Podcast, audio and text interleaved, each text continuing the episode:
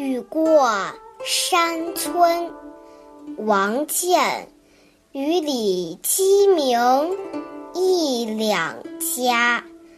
竹溪村路板桥斜，复故乡唤玉残去。闲看中庭栀子花。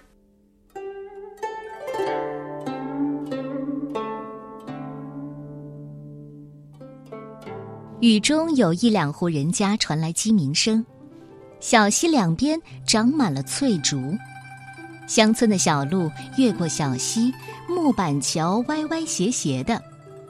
村里的媳妇儿和婆婆相互呼唤着去净洗残子，庭院当中的栀子花，因为大家都忙着干活，没有人去欣赏它。诗的前两句写雨中几声鸡鸣，一两家农舍，修竹清溪村路板桥，淡淡的几笔就让我们看到一个安静的小山村的景色。第三句的玉蚕是什么意思呢？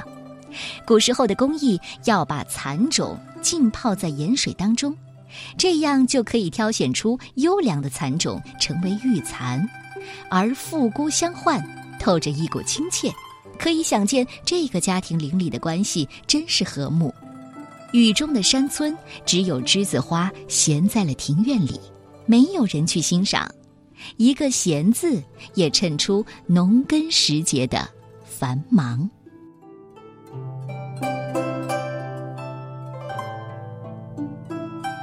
雨里鸡鸣一两家，竹溪村路板桥斜。复古相唤玉残去，闲看中庭栀子花。